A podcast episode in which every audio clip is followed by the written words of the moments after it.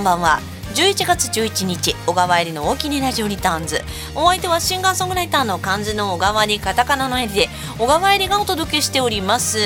さてさて11月11日ゾロ目でございますね。今日はポッキーの日とか恋人たちの日チーズの日侍の日いろんな日が揃っておりますが、えー、今日という日なんですけれどもなんとこの大きにラジオリターンズ第70回でございます。ちょっとラッキーな感じのね数字でございますね。70回。ということでね今日は霧もいい70回記念ということであのなんとですね今日はミュージシャンじゃなくてゲストにうちの母を母ひろ子をですね、えー、招いておりましてめちゃくちゃトーク盛りだくさんでございます。もうねなんでしょうね。大阪人が2人揃うとやばいぐらい喋っててなんかもうすごいもう今日はトーク特集みたいな感じになってるので、まあ、ちょっとその辺りもねなんかいろいろこうちょっと暴露話もあるかもしれないね。どんな小川入りの子供時代はどんなだったかですとかまあいろいろちょっとね普段聞けないようなトークを繰り広げておりますのでぜひ楽しみにしていただきたいなと思うんですけれども今日のメインテーマが、まあ、今日いろんな日でもあるよっていう話をしたんですけどチーズの日でございまして私チーズ大好きなんですよね。なので今日はねもうとろけるチーズとかも大好きモッツァレラチーズも大好きカマンベールも大好き。ということでチーズの話今日メインテーマでございます。皆様からねメッセージも頂いておりますので後ほどご紹介させていただきたいなと思っております。それでは今日のオープニングナンバー。え今日は70回記念でうちの母ひろ子がゲストで来てくれましたのでちょっとねあの母に向けて書いたナンバーを1曲目お届けいたしましょう。春のナンバーなんですがまあねうだつの上がらない私ではございますがいつかね大輪の桜が開くようにそう満開の桜を見せたいなという思いで書いたこのナンバーを1曲目お届けいたしましょう。小川入で桜のつぼみ。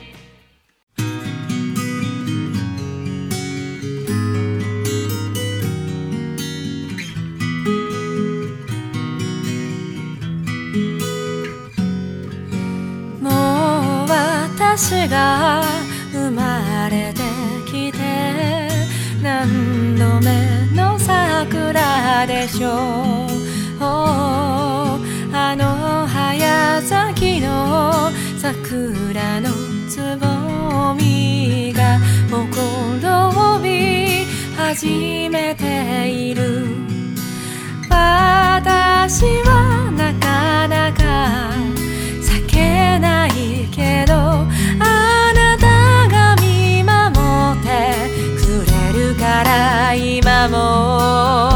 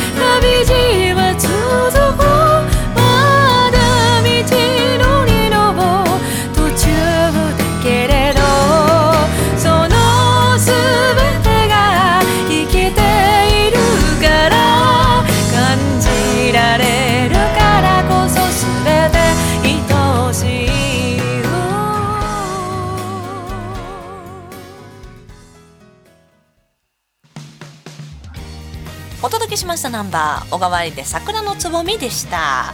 ということで今日のメインテーマはチーズの話。皆さんチーズお好きですか？ねブルーチーズとか癖の強すぎるやつはねちょっと私も苦手だったりもするけど、まあ、いろんなチーズがあるのでちょっとチーズの話ですね。今日は皆さんのメッセージご紹介させていただきたいと思います。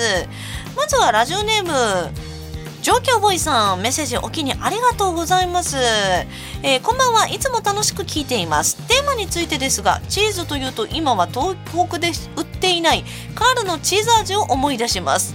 母親がカールのチーズ味がすごく好きで昔からよく買っていました。しかし今は東北じゃ買えません。てかなそもそもカール自体がもう買われへんのんちゃうの？東北だけ？ね多分カール最近見ないような気がします。なんかちょっと前になんかニュースになってましたよねカールね。なんかこうカールのチーズ味確かに美味しかった記憶があります。えーそこでうまい棒のチーズ味をかじっています。カールのチーズ味と似てますからね。限定でいいからまた出してほしいです。モデマズとメッセージいただきました。そっか。確かに似てるっちゃ似てるかもしれない。なんかあのチーズ味のスナックって美味しいですよね。私もなんかこうハッピーターンのチーズ味みたいなのが今あってなんかそのハッピーパウダーがマシマシなんですって。いやそのどんだけチーズ感が濃いのかちょっと食べてみたいなと思っています。ハッピーターンチーズ味マシマシチーズ。ちょっと気になってます。ラジオネーム状況ボーイさんメッセージお気にありがとうございます。そしてもう一つラジオネームジャスミンさんメッセージお気にありがとうございます。チーズの話。チーズはカマンベールが変な癖もなくて美味しいです。癖がある系のチーズ確かにちょっと食べづらいよね。確かになんかそのマイルドなクリーミーさがあって美味しいよね。あとパスタにかける粉チーズ。チーズといったらピザとチーズハンバーグとドリアですね。どれも高カロリーなので気をつけないといけないですが美味しいのでバクバク食ってしまいますと。そうやっぱりねなんかあのー、美味しいものって高カロリーよね。それはわかるような気がする。いや私もねチーズ好きなんですよ。ドリアとかグラタンとかも大好き。大好きだけどやっぱカロリーを考えるとやっぱ和食がいいのかなってなりますね。あととろけるチーズをねトーストにのせるのが好きです。いやチーズねほんと罪作りな味でございますよね。ラジオネームジャスミンさんメッセージお気にありがとうございます。それではですね今日のメインテーマはチーズの話。そして今日はですね70回記念のゲストに母ひろこが遊びに来てくれました。トーク盛りだくさんでお届けいたします。それではゲストコーナーどうぞ。大きにラジオリターンズ。はいということで今日の小川入りの大きにラジオリターンズ。今日はですね70回記念ということで小川入りの母のひろこさんにお話を聞いちゃいます。ある意味レア会でございますね。どうぞよろしくお願いします。おいよろしくお願いします。よろしくお願いします。タイミングがわからなかった。そう、それそれそれそれでいいんですよ。まあ LINE でね、はいはい、あの通話して撮ってるからね。対面よりちょっと難しいですよね、回っとんのがね。そうですね。そう、うん、ということでね、まあそのうちの母様はですね、いろんなことをしているんですよね、結構ね。なんか急にオカリナを始めてみたりとかね。うん、もう10年になりますけどね。10年？もうじゃあプロの域になるんじゃない？うん、それがなかなか難しいな。やっぱね、飽きてるからな。ね、今最近ピアノやって、うん、最近ピアノです。へえ、ピアノでピアノでも前からやってたよね？ずっと。え実は若い頃からずっとピアノやってんの？小学生から。おおピアノじゃあ歴何年？すごない？うんその歴は子育て期間はしてないからな。あじゃあ落ち着いてからまた始めたみたいな。そうやね。老後のっていうか老後になってからやね。最近なんかピアノ習いに行ってんのやろ？えー、っと大学が終わ勉強が終わったから次のステップにということであの昔やったピアノをもう一度おさらい。てか勉強って何ってなる人おると思うから一応説明しとこうかな。大学院に行ってたん、ね、そうですね。えっ、と大学院えー、まあ学校の名前言ってもいいかな。うんまあまあ大丈夫やろ。うん、えっとまずはと龍谷大学の、うん、えー、で、えー修士課程をで修士を取りましていやでもなその後かなかね京都うん。京都産業大学行ってう博士を取りました。んなんでまたそんなことになったん？ただやから。ただやからって そのただやからってそんななんかほいほいって普通の人がいけるもんな奨学金しょ行かれへん。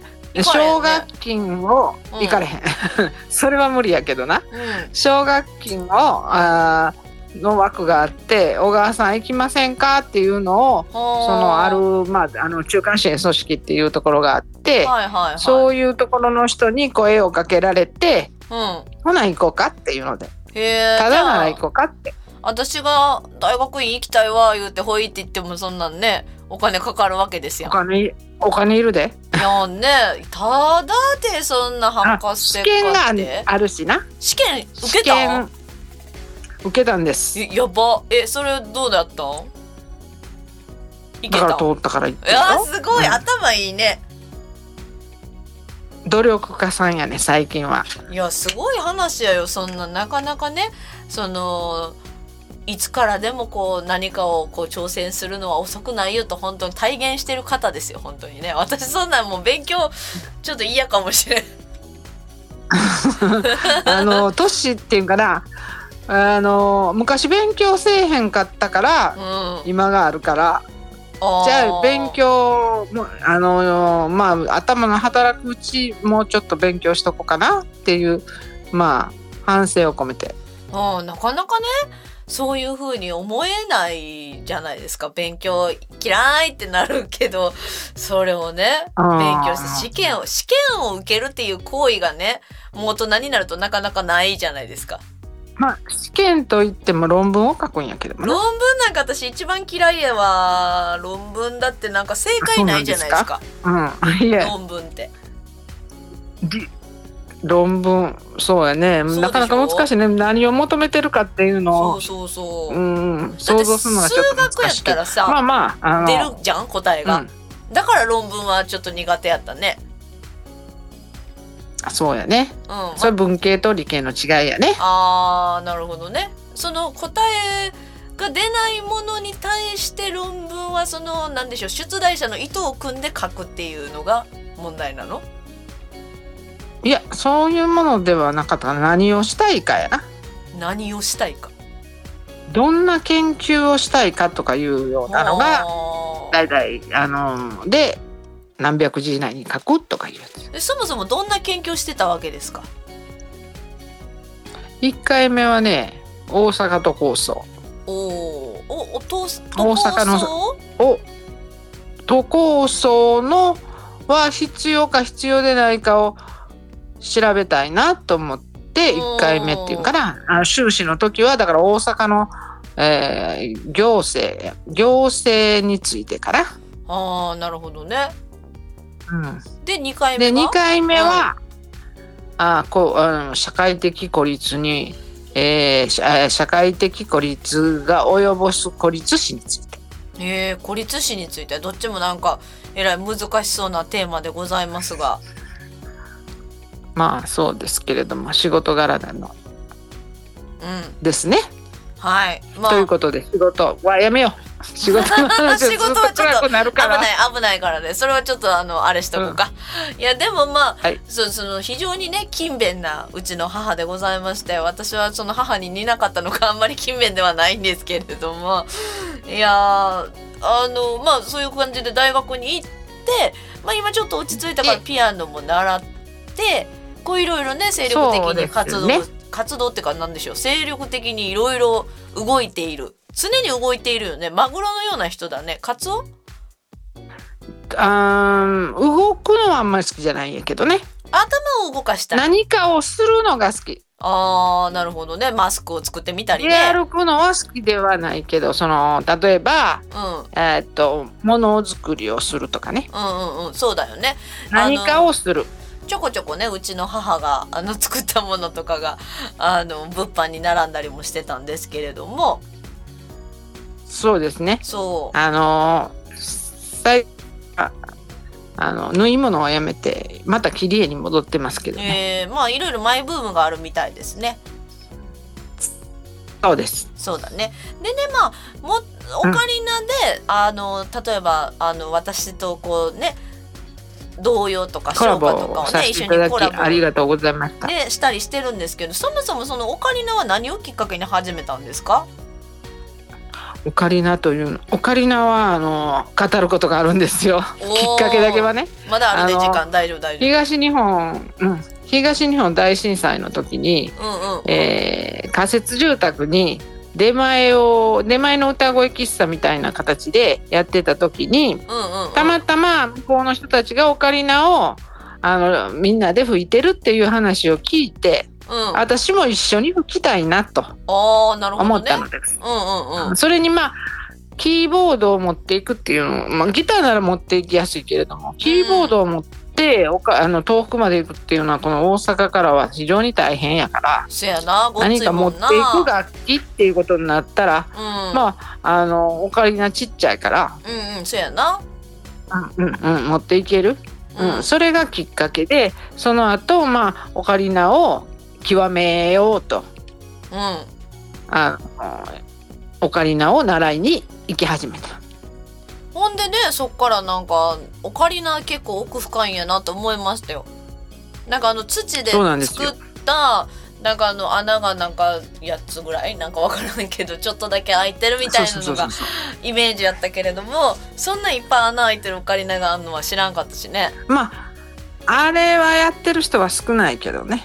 うん吹き口がだって3つあるんだっけ？3つあるあのトリプルオカリナっていう母が持ってるやつはねそうです。あの、うん。クラシックやらジャズみたいなその洋楽を吹くためにはあ1オクターブでは吹けないから。童謡は割と1オクターブの範囲内だから日本の曲っていうあのいわゆる土笛みたいなのを吹いてはる人の音を音を極めるあの癒しの音を求めてはる人は一連の普通のオカリナやけれどもあの例えばあの洋楽洋楽を吹くと思ったら音音音が足らないから最近のポップスとかも音足らんよね多分そうやろね。うんだからまあそのそういうのやったら音がもっと欲しいなと思った時に出会ったのがトリプルオカリナかな。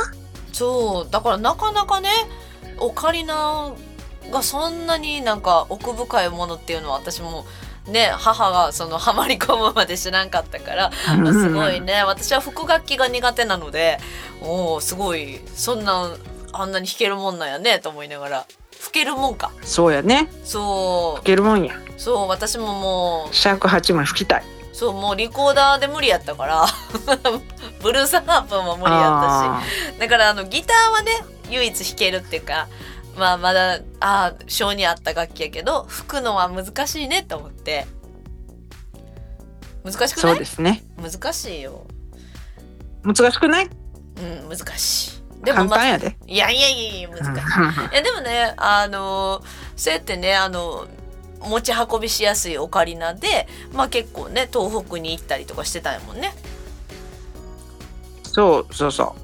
あのーもう最近はちょっとねご無沙汰してますけれども、うん。最近は新潟やけど、そうそうそうそう。それまではよくこあの東北行ったり来たりもさせていただいたけどね。そうやね。まあでも新潟でもねまたぜひ吹いてほしいなと思ってるんですけど、そうですね。機会があれば、うん。うん、あの吹きたいです。ね。まああのオカリナだけではなくてね、うん。できたらあ童謡唱歌あの歌声？出前歌声みたいなのしてみたいな。でしかも最近ピアノやってんねやったらピアノのお母さんが弾いて私がギターを弾くみたいなのもいけるやん。そうそうそうそう。ね。うん、あのそれオカリナも教えてる中でうん、教えてるんですけどね。そうあのオカリ近所のナ方にね。のそうそう。ピアノで伴奏をつけてあげようっていうのがあまあ最近またもう一度ピアノを習い直せるすきっかけかな。うんあーなるほどね。でもう少し伴奏を伴奏力をつけたい。ああなるほどね。またあのクラシックとちょっとちゃうもんね。伴奏ってコード弾きでやってみたいなね。コード弾きはね、うん、コード弾きはまあまあまあまあできんことはないから。うん。もともとね。ほんなやったら割とすぐできるんじゃないですか？そうやね。エレクトーンやっとったからね。あーすごいね。そう考えたら音楽が好きだったわけだそうそうそう。大学自分はエレクトーン。おー。エレクトーンって忙しそうやね。足も足がいてるからね。そうそうそうそう、まあでも今のエレクトーンはあのみんなあの、えーコードっていうか全部打ち込みが先来てあるから。あそうそうそう。伴奏便利しよう。なね世の中よね。あのなんかそうそうそうそう。ドラムみたいなリズムの打ち込みみたいなのも入ってるもんね。そうそう。そう。伴奏してくれはんねん。すごいわ。すごいわいやーでもねそうやってこう音楽を昔からやってたから私にもこうピアノを習わせてくれたわけだね。うんそうですね。ピアニストになってほしかったからね。全然やった。な ピアニストになってほしかったからね。もう一つやったなまあでもまあそれなりには弾けるようになったけれどもね。あの困らないぐらピいは。アノは、うん、歌で困らないぐらいあはのうん。そうあのピアノ自分ができひんかったから才能がななないのかな。いやでももうちょっ小さい時から。とやっといたらよかったね私もね。ちょっとまあ大学が音楽会行かへんかったからそれはしょうがないな。まあでもねあのたしなむ程度は今でも弾けるので あのまそああの感謝はしてますね。やっぱギターの方が多分性にあったからギターばかり弾いてるんですけど、そうなんやろね。うん、うん。あの持ち運びっていうのはやっぱ強いで。そやな。だってどこでもほいってどこできんねん。にでも一緒に、うん。うん、一緒に来てくれるもん楽器っていうのはね。そうそう。さらにピアノはもうやっぱり邪魔になるわ。そう。でさらに軽いウクレレがまたこれねちょっと難しいんですけど最近やってるけど。まあ軽いですわ。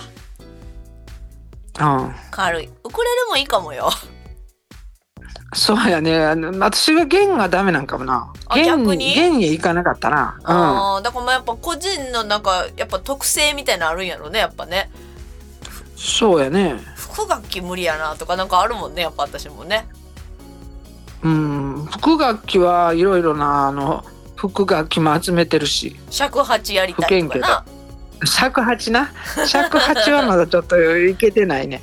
あの尺八は7音の尺八やな。あのこの前で長野のねあのいい山ナチュラってとこですごい尺八の方がいらっしゃったんですよね。道山さんっていうね。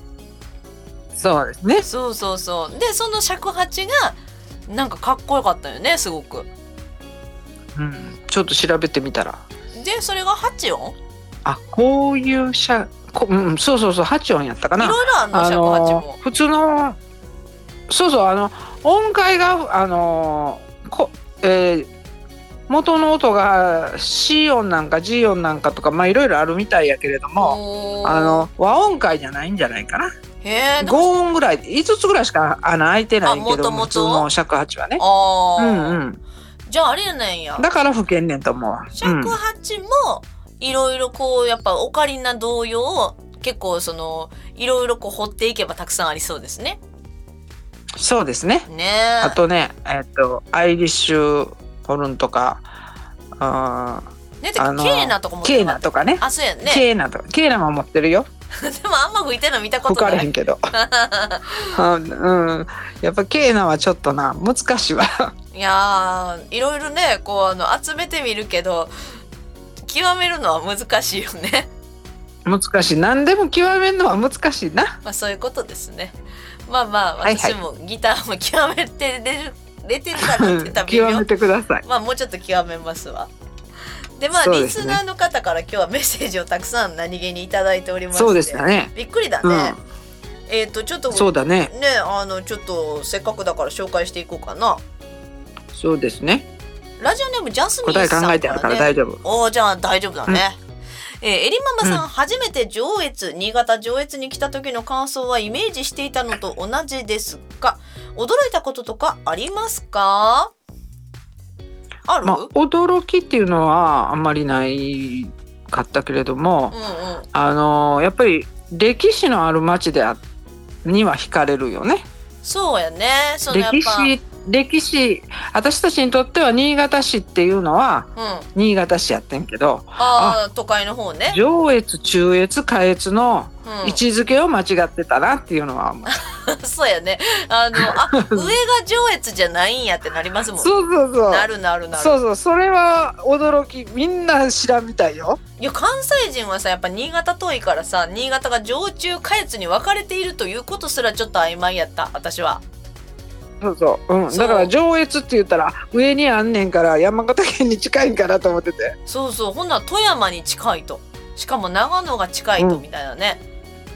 そうそうそう。それは驚きやったかうん、なやっぱそこはみんな一度びっくりするとこよね。うん。そんなあカテゴとこんなに近かった、うん、そういえばスキー旅行の時いつもあの直江津経由あーえどこ行ってたの？スキー？でスキー行ってた。直江津を経え由して、ーっと津が経由して。直江津やったっけ？直江津。そうやな。うん。うん、直江津。あるあるある。日本海側ね。うん、上回って下降りてくんね直江津に行ってどこに最終的に行き着くの？津賀池津賀池津賀池ってどこだ？新潟県。野沢の下の方かな。あ長野か新潟県。え？うん長野ちゃう松本から、えー、松本まで出て松本から上へ上がっていくね。うーん。その辺の地理が私もちょっと怪しいぞ。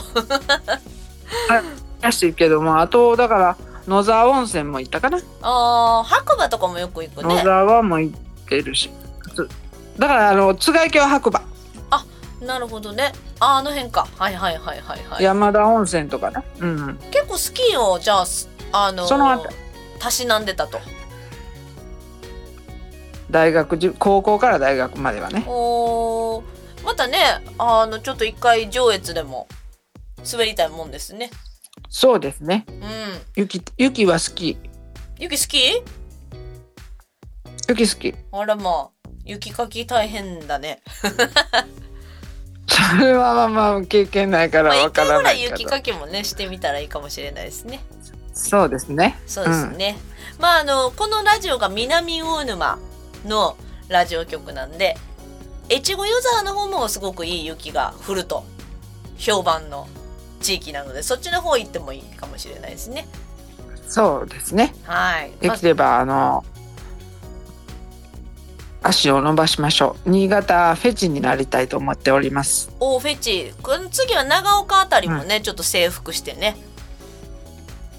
そうやね。またあの新しい発見。この間新しい発見したからね。何した？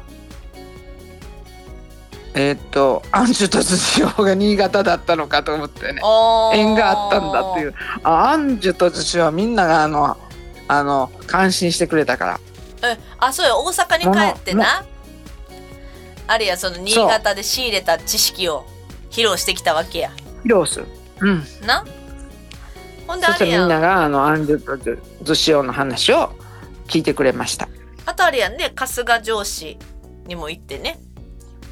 そうそう。そうそうやっぱりあのー面白かったかな。まあ戦国武将それとかとかねやっホスタマン。ぱあそううんホスタファングラ、ホスタマングうんうん。うん、意外とだから大阪と見どこかろはまだでまだ。はね見たことないものとかがあったりもするからね。うん、そうですね。うんうんうん。あと六日町も行ってみたいかな。ああぜひぜひ。あの直江兼次青い感じすぐね、愛よ。そうそうそう。愛余六の像が あの飾ってあるからね公園のとこにね。銭淵公園っていう公園があって。あそうだね。母が行ったらそうなんですかそれは楽しめまだ見てないそうな気がするね私は歴史に疎いからね、あんまりはい。あれやけれども。あじゃあぜひ6日愛ゼミ町王やから。あー、なるほど。あ仏のね。うん。でも私はもう怪しい怪しい。あの知識がないのがちょっとバレてしまう。怪しいよ。そうですね。あとあ質問事項に戻らんでいいのか？そう戻ろう。えっ、とねはい。ジャスミンさんメッセージおきにありがとうございました。そしてラジオネーム奈良のしげさん。はえーさて70回記念でお母様ひろこ様がご出演されると聞いて、エリさんが子供だった頃どんなお子さんでしたか？やばいやつ来たね。どうでした？やばいやつ言うの？やばいやつ。どれがいいですか？小学校自分の話しましょうか。小学校がやばかった。一番小やば学校やばい自分時のやつ小学校ちょっといやあのーあれですよね。男子とあの取っ組み合いをするようなことした。ザクッとでしたね。まあまあそうですね。うん。そうですね。うん。あれやん勉強も一応しとったがね。そうですね。あのー真剣ゼミでたくさん商品もらいましたもんね。信玄ゼミって商品くれんねやったっけ？なんか出したら商品くれそうそうそう。ポイントだ貯めんねん、うん、あの出したらポイントが貯まるからそのポイントで顕微鏡とかあいろいろもらいましたよ。あれもらったやつはけんあれか真剣ゼミのポイントやったんや。そうです。あうん。なるほど。家にあったね。なんか折り機みたいなものとかね。あったあった、めっちゃあった。なんか送られてきたなと思ったら真剣ゼミのポイントか。なるほど。うん。へえじゃあまあ頑張ってる時もあったということですね。そうですね。中学もがん頑張ってたしまあそれなりに頑張ってたんじゃないでしょうかお勉強は。まあその辺ちょっとお勉強頑張ってもう今アホみたいになってもうたんかな。もう今全然もう権利もないですけれどもね、そうまあねあのーいろいろあるわ。そうですね。いろいろやっぱうん。こう4 40年っていうか、まあ、なかなか長く生きていくとね、まああのまあね、はい、うん、そうそういろいろあったと思います。うん、で今までエリさんを育ててきて一番心配したことってありますか？ありますよ。おお育ててきてっていうよりも子供の時ではありませんけど心配しましたよ。え何が？大学の就職活動で。とても心配させていただきました。ほんまやな。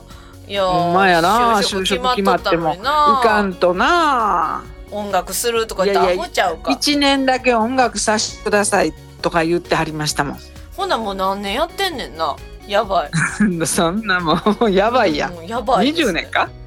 ねえ。いやまあ下手したら、うん、性にあったんでしょうね、そうですね。ううんん。てっきりあの動物の世界へ行くのかと思ったら。ああそうなんですよ。もともとね私動物が好きでまあ今もねいっぱいペットねいろいろ飼ってますけど昔からねやっぱ動物は好きでそっち系に生物系に進む予定やったよね。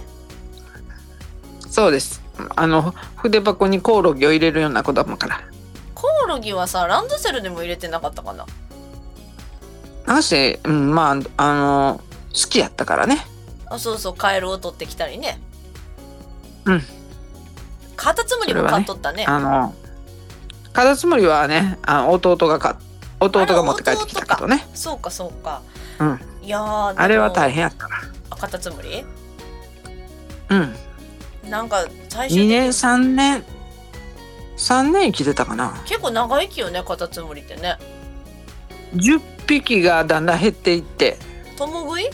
最後の2匹消えてなくなるね。消えて中身おれへんとか言って。えー、消えてなくなるの。マイマイだけやんとか言ってへえ、うんマイマイだけにならはんねん。怪奇現象やん。うん。卵産むしな。あもうえらいことやったわ。でも亀もまだおるんですわ、家に。亀ね。そうそう。その亀は。亀がね何年目？あれ。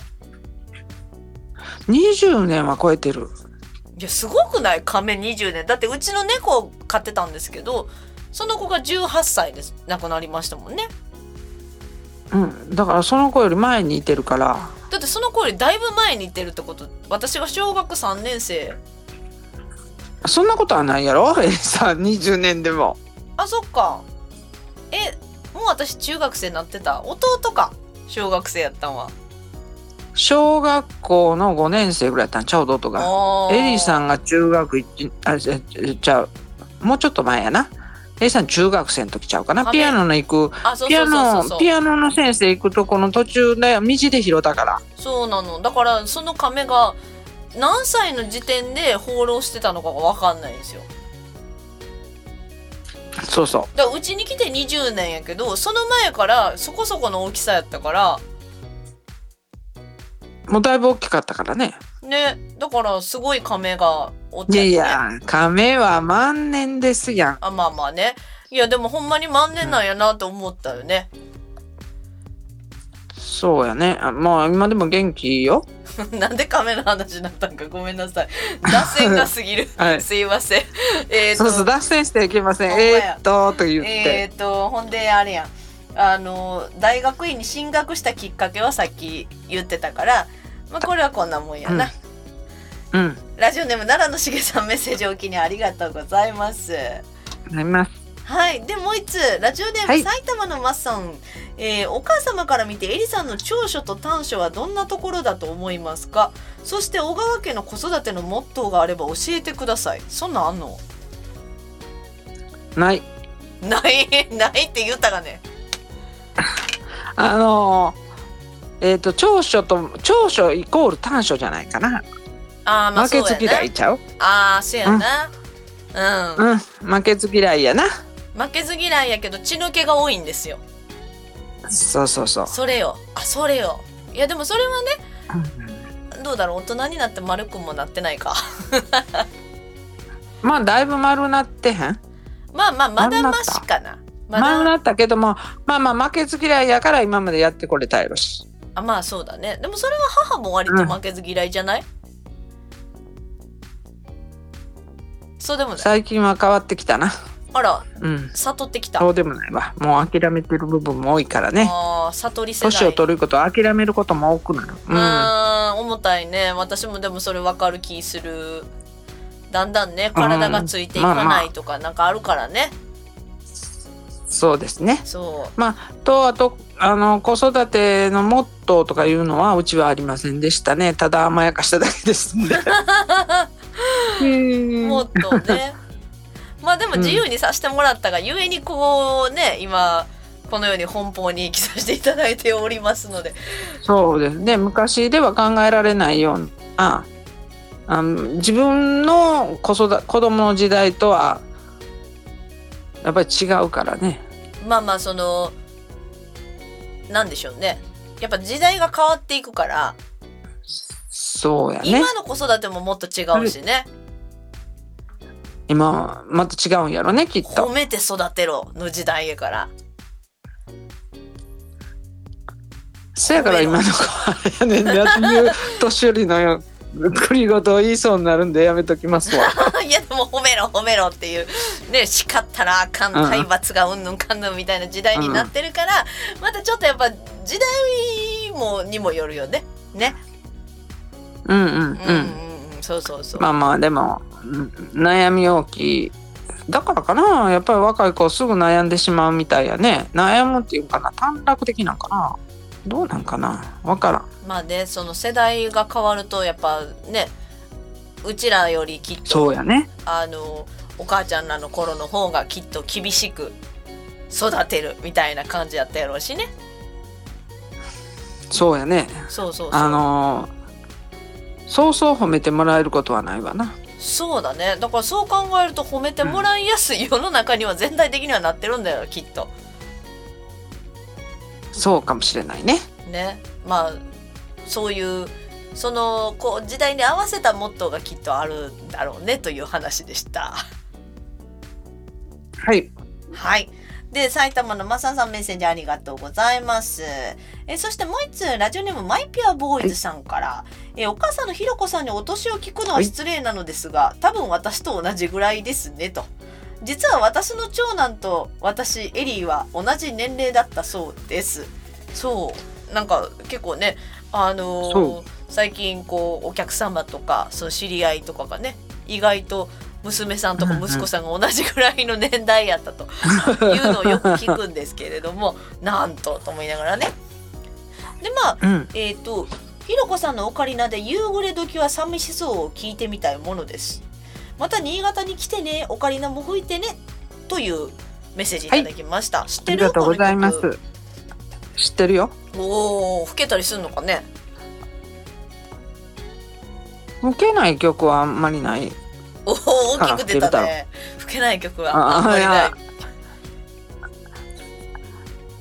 上手にじゃなくって耳コピが割と私得意やから。おおお耳が発達しておりますな。そうやね。長い間 あの小学校からピアノがやってると皆さんもやっぱりうんうんうん。音取れるでしょ？ああまあ私取れない？取れる時と取れない時があるけどね。ああはいはい。なんかほら、うん得意そうなやつやったら取れるけどみたいな。ああそうやね。あそうそうそうそうそう。じゃあ今度ねうん。夕暮れ時は寂しそう。じゃあ私が伴奏じゃあ弾けるようにして。あギターの曲やから弾けるやん。ああそう。そしたらもうあれやね、そこまでフォークソングやな。あじゃあ難しくないはず。うん。おうじゃあ今度ちょっとぜひやってみましょうか。はい。はい。まあ今はすぐ YouTube で出てくるからね昔の曲も。そうだね。便利な世の中になりましたよね。ね。そう考えたらね、うんえーラジオネーム、ね。マイケルボーイスさんメえーメッセージありがとうございます。そしてありがとうございました。もう一通ですね。ラジオネームタカポンさん、えーメッセージお気にありがとうございます。はい。お気にラジオ70回放送おめでとうございます。えっ、と節目の70回目にひろこママがゲストなのでいろいろ聞きたいことがありお便りしました。まずエリさんが生まれた時は安産でしたか？でした、はい。嘘何時間ぐらいで生まれたん、1時間2時間ぐらいか？えそんなシュッと生まれたん？うん。えー、めっちゃいいやん。私は2人とも短い期間です。えー、でかかったのにね。そうやね。大きかったんですよ。私が？3600弟が？4400詰まりそうちゃう？そんだけ大きかったらつまらんかったよね、大きいからちゃう私が。え？体？そんなに大きかったかね？骨盤が大きいあ骨盤が大きいんや。へえということは私も大きいんじゃないですかこれでもないかな。そうです。あのだからその骨盤と太ってるは別やからな。太ってる。太ってる太ってる。もうちょっとどうしようと思うぐらい。どうしよう。そうそうそう。その辺はちょっと違うからね。骨盤の大きさっていうのはな、うーん。じゃあわかんないですよね。まだね。そうですね。うーん。まあそれはあの産んでからのが大変ですからね。ああその重たい重たいあトールは重たかったけどね。ほうほうほあの夜泣きがすごかったかな。自己主張の激しい赤ん坊やったんちゃうう？あーやっぱ今も変わらずね。あそうそうそう。自己主張が激しかったわ。なるほど。ちょっとじゃああれですね。眠たい中申し訳なかったですね。いえいえ。いやなんかもうそれも過ぎたことでまあそうだね。あのやっぱあっという間って言いますもんね、そうですね。まあこそ、うん、子供の小さい時の苦労よりもやっぱりねあのもっと後々の苦労の 苦労やったから。うん。私そんなそんな まあまあまあどうでしょうね。いやあの二人のねそうあの私娘だけではなく。の弟もいたからねもうみんな忙 忙しいっていうかねまあいろいろねありましたからね。はい、まあいろいろありますからね。はい。でひろこママと音楽の関わりはいつ頃なのですか？もうずっとですね小学校の時あの昔はオルガンを習ったりとか。うん。オルガンっていうのがありましてね。オルガン？オルガンおオルガン知ってますか？オルガンってあの教会であるやつ？うんとよく学校の教室にあったかな？昔はね。うんうんうん。ピアノではない。教室には必ずオルガンがあってんけどね。オルガンあったかな？電気オルガン。電子オルガンちゃうで。へ電気気。オルガンやな？どっちかやったら。それとか足踏みオルガンとかね。あーなんか足踏むね。ミシンのように。踏まへんと音出えへんの？そうなんです。パイプが通っててそのうーんとアコーディオンと同じ。忙しいね。かな？忙しい。足ずっと踏んどかなあかんほから。んまやん。忙しいやん、うん。へー。それを習い始めて、うんうん。そその後ピアノの習い始めてかな？なるほどじゃあも物心つく頃前からぐらいか。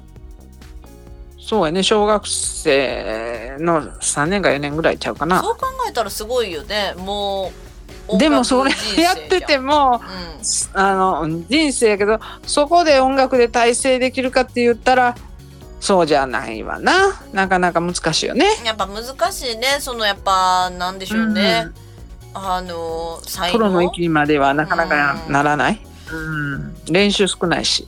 そうだね。練習しないといけないね、うん。そうそうそう。それは私も耳が痛いね。練習嫌いだね。うん。だからダメなそこがこれがな。そうそうそう。練習よね。そうね。凡人とその体制できる人の差は練習量かもしれないね。うん今練習してんねんだから。今練習すごいな。飽くなき探求心でございますがね、うん、そうそうそうそう。うん。でまあエリさんも来年には新しい命が誕生してますます小川家が繁栄されると思います。繁栄するね。するのか。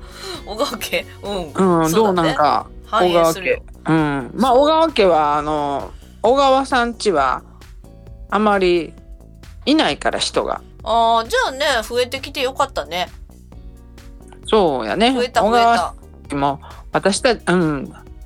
少ないよね。あの、ね、親戚とかいうのがないから、うん、少ない。だからほら、弟のとこもね一応2人いるんです、うん、一応。一応。一応。そうですか？まああの賑やかに なる予定で、うん、はい。やっぱりまああのどこの家でも、はい、女の子の家の方が、うん、あれよな。自分娘の産んだ子は依頼やすいいやだからそれ聞くとね私のお腹にいる子はおそらく男の子のような気がするので恐ろしいですけどね。まあまあまあ、うん、うまく育てたいけどどうでしょうね。まあでもなお、うん、あのなるようにしかならへんなと思うわ。それやわほんまね。そういうことよ。ほんまやわ。うん、うん、なるようにしかきっとならないでしょうけどそうですね、はい、まあでもあの音楽好きの子ができたらいいですね。できれば、ね、あのあの佐渡に渡って太鼓叩いてください。そうやね太鼓。打楽器もいいよね。打楽器やらして3人でさあの親子三大バンドをやればいいじゃない、うん、そうだね、まあ、でも私はあの太鼓がいい。太鼓がいい。ドラムかもしれんよ。いや太鼓。太鼓？まあじゃあとりあえず太鼓を習わせよ、うん、太鼓をね鼓動に入れてください いやでもわかんない私がピアノを習わせてもらってるたのにギターにはまったようにまた親の思惑とは違うものにはまるかもしれないからね。それはもうあのうんやっぱりいろいろやってほしいなと思って、親はあの習わしてみるけれどもそうはならないということも多かったからね。そうだね。まあだからその。のことだけちゃう。あまああの例の弟がね。あの吹奏楽であのもっとやってほしいと思ってもなかなか本人に音楽的素養がそんなになければ好きではなかったらやっぱり無理やね親が強制してもね。ああやっぱそうだねだからまあうちのそのねね新作もね あのちょっとわかんないですけどね。うん、まあ、できたら好きでいてほしいけれどもね音楽ね。まあそうですね。はい、あのなるようにしかならないというのがあのもうあのやはり長いこと生きてきた人間にとっては 教訓でございます。最後の締めよ。締めが重い。重いよ。まあでもねとりあえずなるようにあでもあのうんあのこれからもどうぞよろしくお願いします、言って新潟デビューを目指してるんで。ほんまやな。また新潟ぜひぜひねあのちょっとまあうちの私地方都市に住みたいね。ほんまほなおいでさ。おいでさとか言ってね。そうはいかへんところが悲しいけど、ね、ちょっとまあちょっと前まではね、うん、うん、東北に住みたかってんけども、うん、最近は新潟でもいいなって。田舎好きやな。田舎好きおやっぱね私もそうなんですけど都会にずっと住んでるとねなんかちょっとええかもしれんって思うよね。一からなんかできそうな気がする。ああまあね大阪まあなんかそれは田舎は田舎で大変なとこもありますしね。その土地土地でいろいろまあしがらみみたいなものももちろんありますけれどもまあ一つ言えるのは空気がきれいお米が美味しい水が美味しい。それでございますね。そうですね。やはり水があのそうそうそう。普通に水道水の水 飲めるしね。いや大阪で飲めるんやけど、ね、いや飲めるけど美味しないやんね。高度処理水やから。あまあ最近はようなったって言いますけどね。昔ほど塩塩素臭くなくなりましたからねそうですね。まあそれはそうですけれども。まあ大阪も大阪なりにあの、ええとこあるけど、ね、いいところあるんですよ。なんかわけの分からへん万博してはるし。最後までぶっこんでくるの。そうそうそう。これなんか2時間スペシャルとかになるからね。これ下手こいたら。もうずっと喋り続けられるからね、うん、ね。はい。ということでねこの辺で。そうやね。今日はあの70回記念ということで次も80回か90回になったらまた出てきてもらいましょうか。わ、かりました。あの次のお呼びを、ま、あの楽しみに。はい。ありがとうございました。はい。今日はありがとうございました。またね、あの、大阪の時とかは、あの、結構ね、ひろこさんがうろちょろしていることもありますし、新潟でもまたぜひぜひ一緒にコラボできたらなと思いますんで、今日は70回記念でありがとうございました。ありがとうございました。大きにラジオリターンお届けしております小川入りのお気にラジオリターンズ。お相手はシンガーソングライターの漢字の小川にカタカナの襟で小川入りがお届けしております。さてさてゲストコーナーもうね喋って喋って喋り尽くしましたね。多分ほっといたら2時間3時間と喋りそうな勢いでしたね。いや大阪人が2人揃うと本当に恐ろしい話でございますね。いやでも70回記念なのでねもうこれぐらいトークで飛ばしてもいいんじゃないでしょうか。え皆さんたくさんメッセージお気にありがとうございました。えそしてメインテーマが今日チーズズの話ということでチーズネタメッセージいただいておりますのでちょっとご紹介していきたいと思います。ラジオネームヤブリンさんメッセージおきにありがとうございます。エリさんにリスナーの皆様こんばんは。今回のチーズえーと、話ということでまず自分が連想したのが FM 河北で午後7時からの24分番組「地図の明日夢」を関連付けました。地図さんという方があれなんですね。ラジオ番組をされてらっしゃるんですね。あチーズだけにね。なるほど。チーズさんを知ってからチーズ味の商品をよく買うようになりました。あなるほどね。チーズさんだけにチーズ味が食べたくなるみたいなね。なるほど。チーズビットとかチーズおかきにチーズ入りのカップ麺などなど。私もチーズのねあのー、カップヌードルが美味しかったですね。なんかチーズとろけてるのがやっぱいいですよね。あと私あの牛丼にチーズトッピングめっちゃ好きなんですけどすき家のチーズ牛丼がめっちゃ好きです。えチーズつながりでヤギのチーズがあることも知り製造は富山県の黒部牧場でされているそうです。へえヤギチーズもねなんかタンパク層どうなんだろうね。美味しそうですけれどもね。一度食べてみたいもんですね。ラジオネームヤマリンさんメッセージお気にありがとうございます。そしてもう一つ。ラジオネーム奈良のしげさんメッセージおきにありがとうございます。チーズについてうちは母が乳製品が全くダメだったので祖父や父のお酒に付き合って魚としてチーズの味を覚えました。おーなんか早熟な感じですね。料理が好きなのですが昔はチーズを使った料理を作らなかったのですが日々料理を作るようになってからイタリアンも取り入れチーズを使うようになりました。プロセスチーズモッツァレラチェダーリコッタチーズ粉チーズはよく使います。チェダーチーズねハンバーグにのせると美味しいですよね。いろんなこうつまみにはこのチーズとかねいろいろこう用途によって使い分けたいところですけれどもね。あ近くに業務用スーパーのお店ができてからその影響もあって料理に使うチーズの種類も増えました。エリさんが料理でチーズを使うきっかけって何だったんでしょうか？私グラタンがめちゃくちゃ好きなんですよ。でねグラタンってやっぱチーズが必要不可欠じゃないですか。でねなんかそのピザ用のチーズみたいなの？ああれをねいっぱいかけるのが好き。あと粉チーズもねやっぱなくては冷蔵庫になくてはならないものだなと思っています。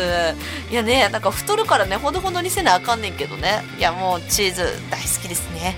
なんか乳製品アレルギーとかやったらあチーズが食えないのかと思うとああアレルギーがなかってよかったななんて思っちゃうんですけれども。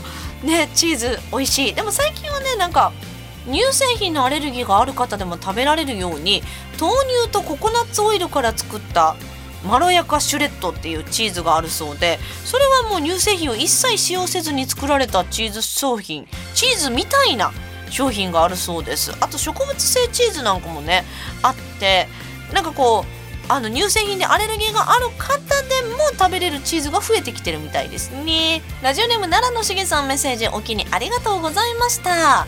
え今日は70回記念ということで皆さんメッセージめちゃめちゃ嬉しかったです。ありがとうございました。えこれから先もねあの生放送の方は一旦ね。こう12月末まででちょっとねお休みになりますが大きにラジオリターンズはねちょっと続けていけるように頑張りますのでぜひぜひ皆さんどうぞよろしくお願いいたします。それでは11月12日明日ですね南魚沼でライブがありますよ。よかったらぜひね遊びに来ていただけたら嬉しいんですけど南魚沼市の道の駅雪あかりで歌わせていただきます。新米イベントということで美味しいイベントですね。出演が私は10時半から15分13時15分から15分とちょっと刻む感じのステージになるんですけどぜひよかったら遊びに来ていただきたいなと思ってます。そして11月13日がえー、新潟上越にあります上光寺っていうね大きなお寺があるんですけどそこからほど近いところにある禅道寺というところで朗読とコラボイベントがありますのでこちらもよかったらね13時オープン13時半から15時半イベントありますのでぜひ遊びに来てほしいです。そして久々の関東ライブ11月19日川口駅東口再開発ビル3階大時計前で午後1時から歌いますのでこちらも何卒どうぞよろしくお願いいたします。11月もまだまだもりもりライブありますし12月もねギリギリまで頑張りますのでぜひよろしくお願いいたします。それではですね70回目また気持ちも新たにそしてねうちの母の話を聞いてていつからでも頑張るのは遅くないなと改めて思った次第でございます。私もいろんなことを頑張っていかなきゃいけないなとうちの母の話を聞いてより思いましたので最後はこのナンバーで締めたいと思います。小川りのスタートラインでねまたここからいろいろね挑戦私もできたらなと思いますので何卒どうぞよろしくお願いいたします。それではこの大きにラジオリターンズも皆さん引き続きどうぞよろしくお願いいたします。それではラストナンバー小川りのスタートラインでお別れしたいと思います。小川入りの大きにラジオリターンズでした。来週もこの時間元気にお耳にかかりましょう。皆さんおやすみなさい。いい夢見てね。